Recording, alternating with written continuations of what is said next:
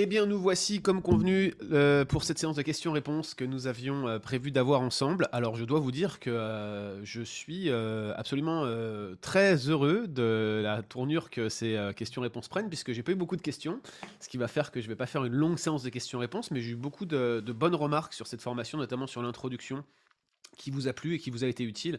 Alors je suis très content de cela parce que je suis convaincu que le cours de mouvement religieux contemporain est absolument essentiel pour, euh, euh, que nous puissions euh, comprendre les grandes religions du monde et interagir avec elles.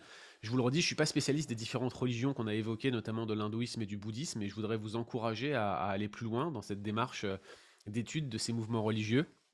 Je suis vraiment reconnaissant que vous ayez pris le temps de, le faire et d'interagir avec ce cours qui, je vous le rappelle, hein, est incomplet et qui mériterait d'être creusé davantage. On vous offre donc ce rabais spécial à tous les participants de cette formation pour euh, ceux qui souhaiteraient euh, bien évidemment participer à la formation euh, SEMBEC. C'est un petit peu l'idée qu'on avait jusque-là de faire avec vous. Et donc le but, c'est que vous puissiez, si vous le souhaitez, si vous avez le temps, faire les 22-23 heures de formation en entier avec les échanges que j'aurais eu avec les étudiants qui avaient suivi la formation à l'époque. Vous allez voir que certains de ces échanges sont particulièrement riches. Je, euh, je- j'ai trois questions principales que j'ai sélectionnées aujourd'hui. Vous en aurez probablement d'autres. Vous pourrez toujours m'écrire par email ou euh, soumettre les questions pour un podcast Que dit la Bible. J'aurais certainement voulu qu'on aille un, petit peu plus loin dans, dans les échanges aujourd'hui, notamment euh, dans ce qu'on appelle les religions yogiques, sur le, bouddhisme et sur le- l'hindouisme. Mais j'ai pas vraiment eu de questions qui nous auraient permis d'aller plus loin. Je pense que les concepts étaient assez clairs et qu'on n'a pas voulu creuser davantage. Je suis aussi reconnaissant de, ce qu'on a pu faire et partager sur les religions euh, primales, sur les religions africaines. Euh, les trois questions sont, assez euh, précises. Il y en a une qui porte sur l'immanence et l'incarnation. Donc je vais commencer par celle-là. Puis il y en a une autre ensuite qui tend à parler de, cette espèce de, de picorage, d'interaction qu'on a avec certaines portions de religion. On sélectionne ce qui nous plaît le plus dans le monde d'aujourd'hui pour créer sa propre euh, foi, la réincarnation qui est vue de manière positive et tout le reste. Donc on va en parler dans, quelques, instants. Alors c'est sûr qu'il y a pas mal d'éléments de, cette question-là qui, qui seraient davantage pertinents de poser à Florent Varac, qui nous avait fait euh, le cours sur l'occultisme, qui probablement sera rediffusé bientôt. Et puis, euh, on a une question un peu plus longue sur euh, les interactions des, milieux académiques avec l'origine des euh, écrits de l'Ancien Testament et notamment les, récits des l'origine des cosmogonies. On va en parler un peu plus longuement en toute fin de cette séance de questions-réponses. Et puis, pour, pour toutes vos autres questions, vous pouvez me contacter directement, donc communication at leboncombat.fr ou via le formulaire de contact du blog ou transmettre at leboncombat.fr. Je serai heureux de continuer la discussion si tant est que Dieu me prête vie et le temps nécessaire pour le faire, c'est toujours le, le gros, euh, le gros problème, le gros sujet. Ok, la première question porte sur la notion d'immanence et d'incarnation. Comment faire une distinction claire entre l'immanence et euh, l'incarnation? Alors la personne qui pose cette question compare l'incarnation à euh, l'imago Dei et euh, parle de l'immanence et de l'omniprésence de Dieu. Donc la, distinction qui serait à faire entre l'immanence et l'omniprésence de Dieu, qu'elle ne confond pas, mais elle pense à des débats, cette personne qu'elle peut avoir avec des personnes adeptes de euh, l'animisme. Alors peut-être une simple définition qui n'était peut-être pas claire quand on a fait le cours euh, euh, ces derniers jours. L'immanence en philosophie, c'est quelque chose qui s'applique à une chose ou à un être. Et l'idée, c'est que cette chose ou cet être a son principe en soi-même. Donc quand on parle d'immanence de Dieu dans le monde, on pense que Dieu est en tout et partout. C'est une forme de panthéisme diffus.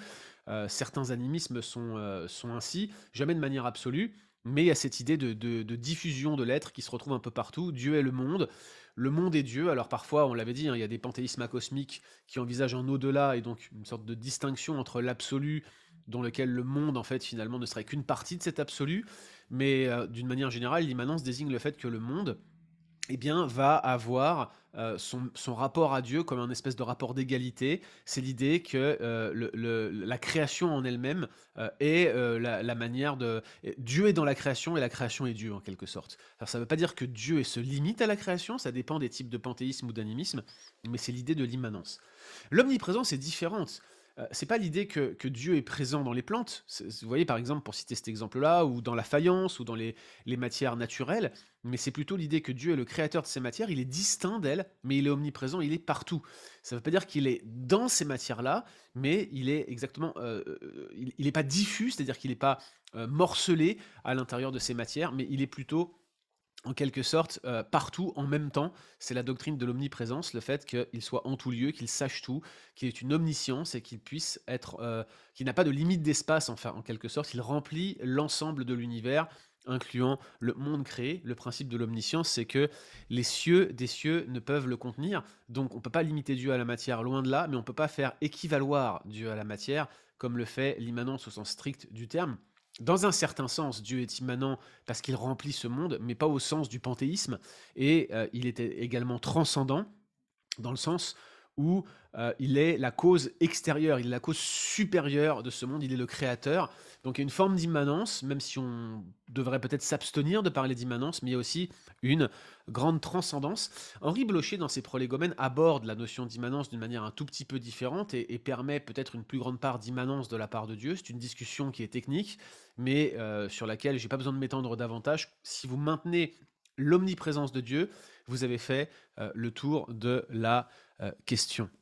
Maintenant, euh, faire une distinction claire entre l'immanence et l'incarnation est, est, aisé. en Christ, et c'est de la christologie qu'on fait ici, Dieu se fait homme, il est le Dieu homme, il reste selon Dieu complètement omniprésent, à ne pas confondre avec son immanence, mais de par son incarnation, il rentre dans le monde, il rentre dans le temps, il se fait homme, selon l'homme, il est une créature, ou plutôt le, terme est mal choisi, il se fait semblable aux créatures, il n'est pas une créature, il est le Dieu, le Dieu incarné, sa nature humaine est créée spécialement pour sa fonction de Dieu-homme, pour ce qu'on appelle l'union hypostatique, mais en aucun cas il devient uni ou il devient un avec la création dans laquelle il rentre, il s'identifie à l'humanité, il se fait homme en quelque sorte, et c'est ça l'idée de l'incarnation. On ne peut pas réellement la confondre avec l'immanence, et on ne peut pas non plus limiter l'incarnation à l'imago Dei, Certes, il y a une identification de, Jésus à l'image de Dieu, mais nous sommes tous l'image de Dieu et l'incarnation a quelque chose de plus en ce que Jésus, il est à la fois Dieu et homme, il a deux natures en une seule personne, c'est l'union hypostatique. Pour aller plus loin sur ce sujet-là, il faudrait euh, probablement, pour la personne qui nous l'a posé cette question, prendre le cours de euh, Christologie. Donc c'est important de distinguer les concepts, de ne pas les mélanger. Mais en tout cas, il y a une distinction qui est, euh, claire entre euh, l'immanence, entre la doctrine de l'incarnation et surtout entre l'immanence et l'omniprésence, comme j'ai voulu euh, le souligner dans cette question. Donc voilà pour cette première question que nous avons reçue de notre étudiant. Une deuxième, avec un petit éloge au passage, je ne vais pas me priver, on en a reçu pas mal, donc pour une fois qu'on en a un, je vais le mentionner.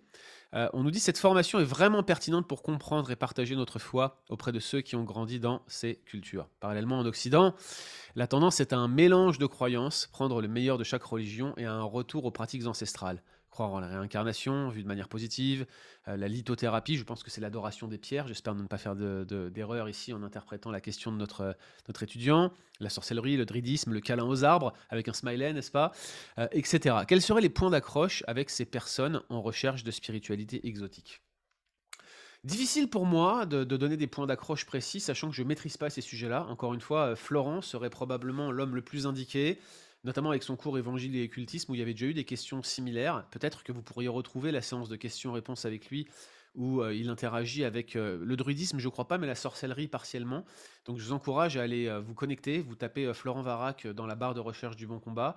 Vous allez retrouver sa séance de questions-réponses sur l'évangile et occultisme très facilement sur notre blog avec la fonction de recherche. Ce qui est clair, c'est qu'il y a une tendance au syncrétisme dans euh, les religions modernes, qui, euh, je, le conçois, hein, est absolument affolante dans un certain sens, parce que euh, il y a bah, effectivement des, mélanges de genres qui sont réalisés en permanence entre différents types de foi et on l'associe à la foi chrétienne. Mais si vous avez vu ce que j'ai fait en vous présentant les principales religions africaines, on voit que les formes de panthéisme et les formes d'animisme euh, les plus ancestrales, généralement acceptent et incorporent la venue des autres religions assez facilement, et souvent euh, les, faisceaux de croyances qui vont constituer ces différentes religions vont se retrouver et vont impacter, en quelque sorte, affecter euh, le christianisme des personnes qui se convertissent. Je pense qu'il y, y, a eu une démarche missionnaire, notamment par les jésuites, mais pas que, certains protestants l'ont fait, qui consistait à assimiler euh, ces croyances pour plus facilement faire de ces personnes des chrétiens. À mon avis, on devrait continuer à insister sur les principales différences qui existent dans euh, ces religions, dans ces, dans, ces, éléments euh, euh, finalement euh, animiste pour pouvoir présenter l'évangile. Alors encore une fois, je ne suis pas spécialiste de la lithothérapie par exemple, mais vous l'avez vu dans les, dans les religions africaines, l'insistance sur l'au-delà, je l'ai dit, elle est essentielle parce que l'au-delà, c'est pas si important pour eux. C'est sûr que Jésus a quelque chose à nous proposer dans cette vie, mais il a quelque chose surtout à nous proposer pour la vie d'après. Insister sur le fait que cette vie n'est que, que le commencement, n'est que le craquement d'une allumette. Et l'idée, c'est réellement d'aller plus loin, de pouvoir finalement partager l'évangile en insistant sur la vie d'après, sur la promesse qui nous est donnée. Souvent dans, la sorcellerie, souvent dans, le druidisme, on va insister beaucoup sur la, vie présente. Et par exemple, l'incarnation n'est que le pâle reflet de ce que la résurrection a à nous proposer en termes de, délivrance du péché, du fait d'essuyer toute larme de nos yeux.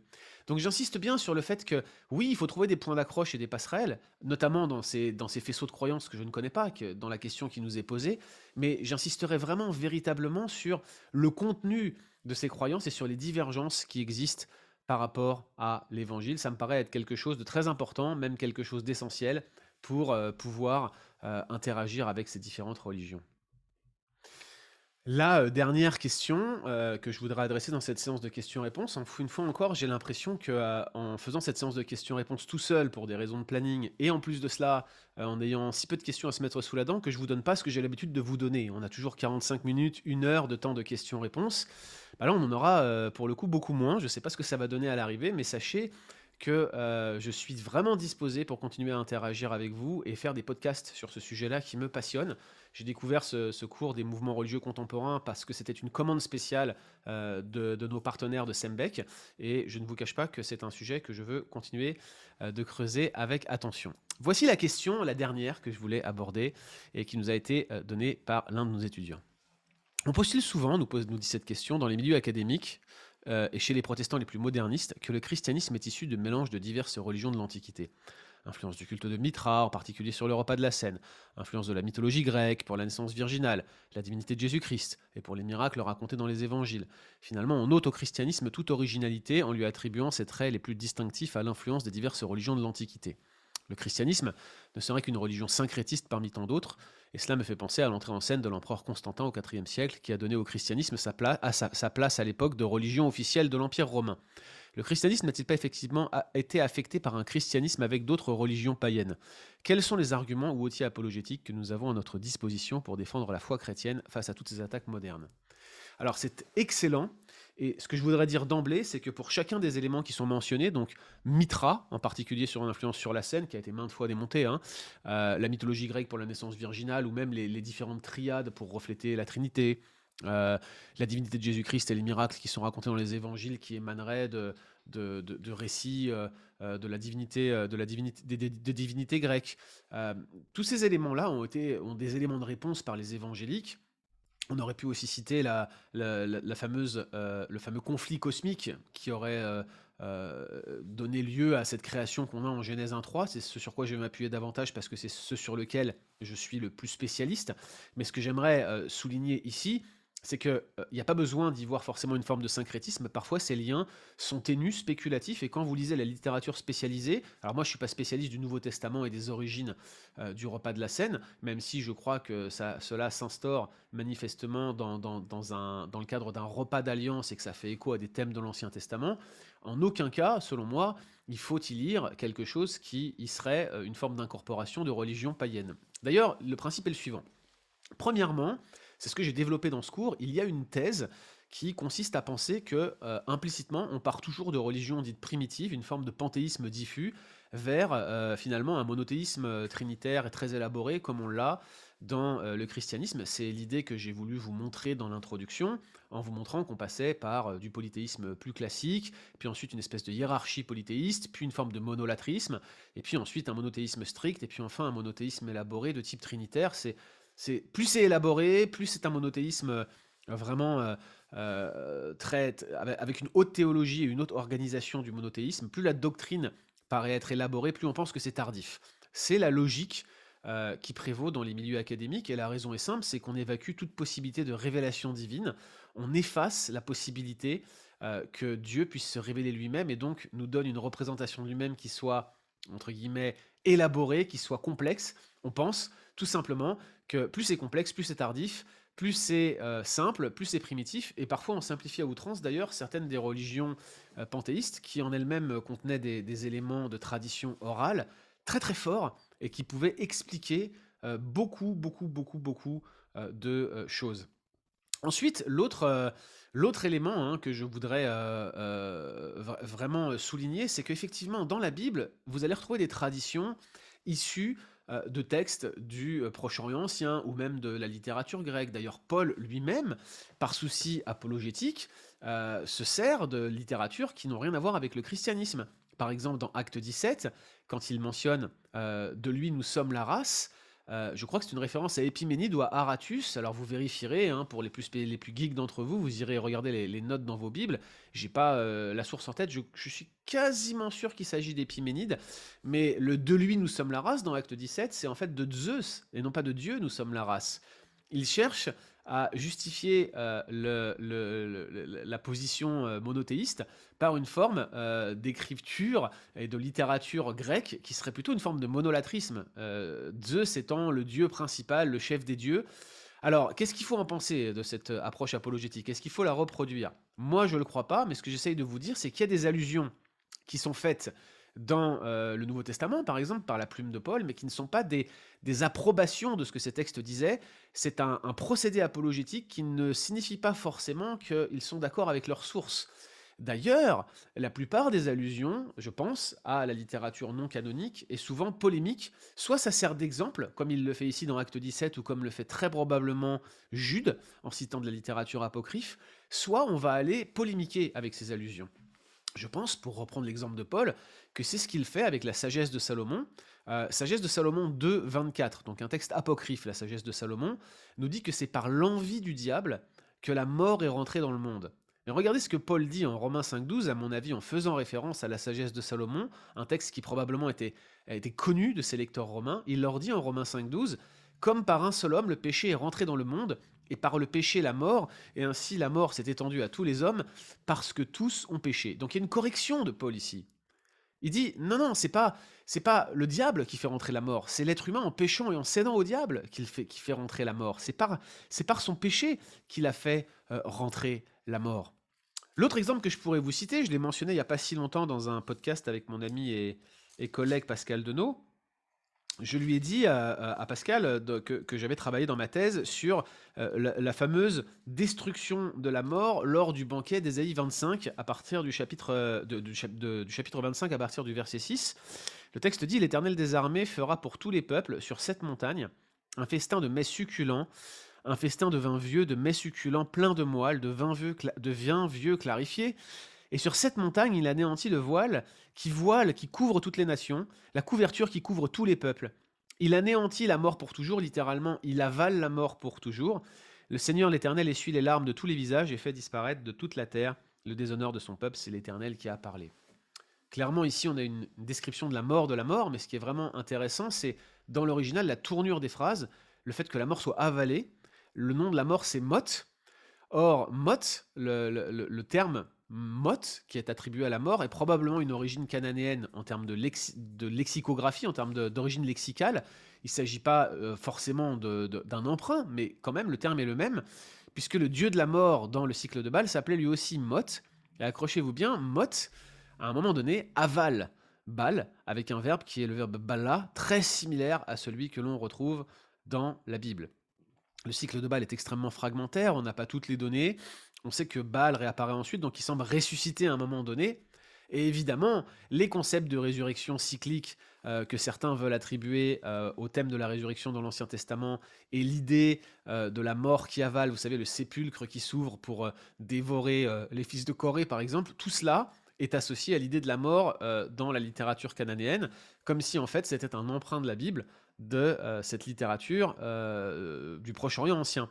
Là encore, le même présupposé euh, va jouer. Alors, on a des, textes hein, et des tablettes qui, certes, peuvent donner des idées de date, même si ce n'est pas absolu, mais on a aussi l'idée que, que la religion euh, de Baal était antérieure à la religion israélite. Souvenez-vous de ce principe, de ce concept. Le polythéisme précède le monothéisme. C'est forcément une évolution de l'un vers l'autre. Et l'idée, c'est que finalement, euh, le, présupposé est le suivant. la religion cananéenne va forcément précéder la religion israélite. Euh, c'est forcément une évolution qu'on va avoir dans la religion israélite. Sauf que moi, ce que je pense, c'est que le texte qu'on a ici, il n'est pas un simple emprunt. C'est encore une fois une allusion, éventuellement au cycle de Bâle, je serais assez d'accord avec ça, mais c'est une allusion qui est polémique. Cette allusion est polémique dans le sens où le texte nous dit que Dieu va anéantir la mort, littéralement va avaler la mort, comprendre, Dieu va avaler la valeur.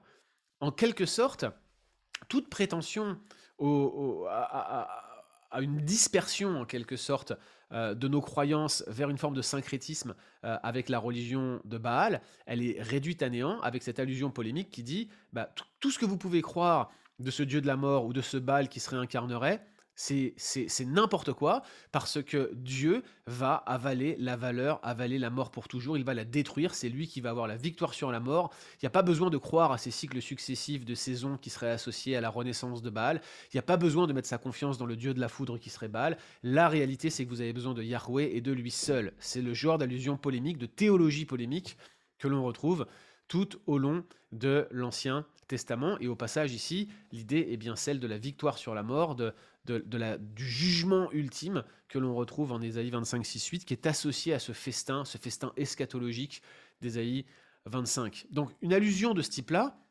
c'est ce que l'on appelle de la théologie polémique. Il y a bien des allusions à des textes plus anciens dans les Écritures, mais c'est jamais un emprunt, c'est rarement une adaptation, c'est toujours soit pour un motif de comparaison ou via une formule littéraire qui nous permettrait de mettre en parallèle, euh, comme une image en quelque sorte, une métaphore, quelque chose qui se passait dans une religion autre, et on le met en parallèle avec ce qui se passe dans la Bible. Le dernier point que je pourrais mentionner pour répondre à cette question et pour éclairer un petit peu ce que j'essaie de vous dire ici, c'est que euh, bah oui, on a tout d'abord euh, le présupposé, hein, c'est ce que j'ai dit en premier lieu, qui, nous amène du polythéisme, ou plutôt du panthéisme, vers le monothéisme. On a euh, l'idée que d'un autre côté, la Bible fait allusion à des textes qui ne sont pas des textes strictement chrétiens, mais elle ne le fait jamais pour les adouber. C'est soit de la théologie polémique, soit on s'en sert comme d'une illustration. Et puis enfin, on a l'idée que éventuellement les textes qui seraient fondateurs, par exemple les textes de la création, seraient très tardifs dans l'histoire d'Israël et seraient des emprunts aux religions euh, cananéennes ou aux religions babyloniennes qui entouraient Israël, qui elles avaient de la littérature cosmogonique, de la littérature des origines, tandis que la Bible n'en aurait pas. Alors est-ce que ça serait vrai?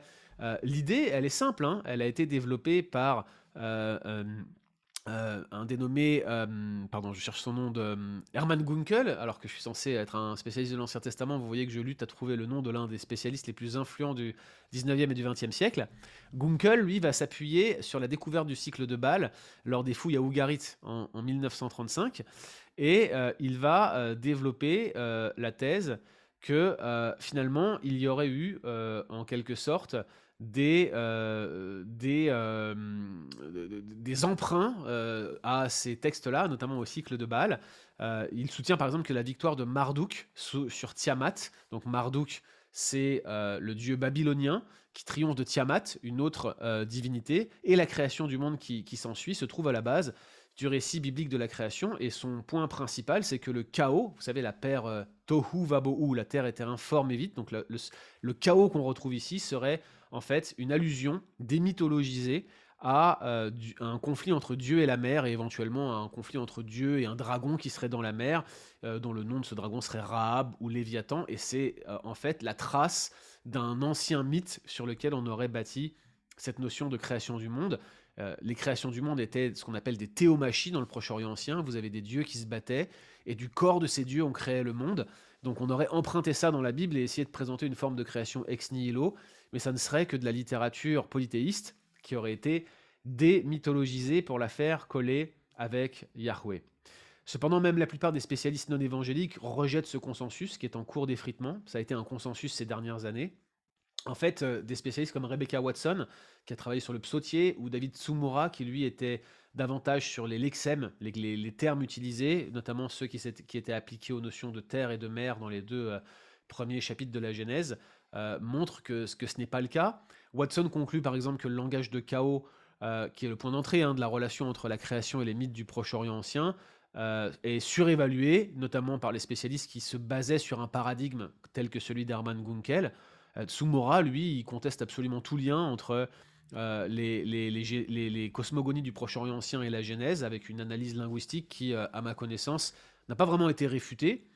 Ce que je suis en train de vous dire ici, c'est que oui, il y a de la théologie polémique de la Bible, oui, il y a des emprunts, mais souvent les textes qu'on affirme être euh, des emprunts ou, des constructions démythologisées de textes du Proche-Orient ancien n'en sont pas réellement. Je vous renvoie vers l'article que j'avais écrit, hein, que vous pourrez consulter pour plus de détails. Les récits bibliques de la création s'inspirent-ils de récits similaires du Proche-Orient ancien?